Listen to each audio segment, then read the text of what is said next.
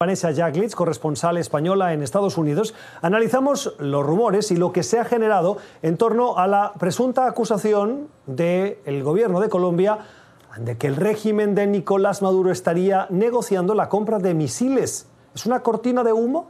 ¿Qué propósito tendría? la discusión está si son misiles de largo alcance para atacar Colombia y llegar hasta la Florida, misiles de largo alcance o mediano alcance o qué tipo de misiles. Entonces vemos aquí que si ese fuese el caso en que Maduro estuviese incursionando, buscando, eso es una línea roja para cualquier administración en los Estados Unidos, porque se amenaza la seguridad interna de Estados Unidos y por lo tanto cualquier presidente de los Estados Unidos tendría el compromiso de protegerlo y por lo tanto es un cambio de juego, como se conoce aquí, un game changer. Y eso realmente yo creo que los asesores de Maduro no deben estar en esa línea de acción, porque saben el riesgo que eso implica para su estabilidad dentro de Venezuela. Entonces, ¿qué ocurre? Buscando cómo entender esto y, asociando, si pudiese ser que lo que esté comprando son misiles aire-tierra, que se conocen que son producidos por Irán, los Tier 2, de que son para protección antiaérea.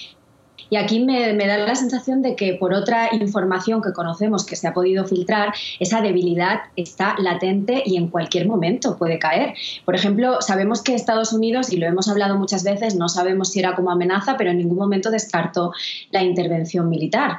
Y de todos modos, también sabemos que el régimen de Maduro si no fuera por el apoyo de Irán, de Rusia y de Cuba, hubiera caído también hace mucho tiempo. Por tanto, puede ser parte de la estrategia de mostrar una imagen que nada tenga que ver con la realidad, esos supuestos misiles de corto y largo eh, alcance. Y creo que otra de las cosas destacables, mencionábamos al ministro de Defensa, eh, por ejemplo, de Maduro, y sabemos que su familia, su propio hijo, no está en Venezuela, viven en España un régimen que sabe que tiene la estabilidad garantizada en cuanto a su seguridad, no estaría enviando a todos sus familiares a otros países del mundo, también están en Centroamérica, incluso aquí en Estados Unidos.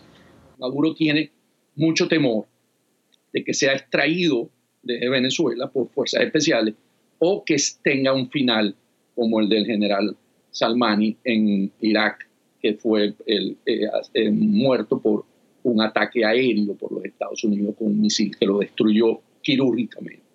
Entonces, desde que su cabeza tiene precio, él no duerme en paz. Entonces, por, los 15 millones que le puso la Fiscalía de los Estados Unidos para su captura.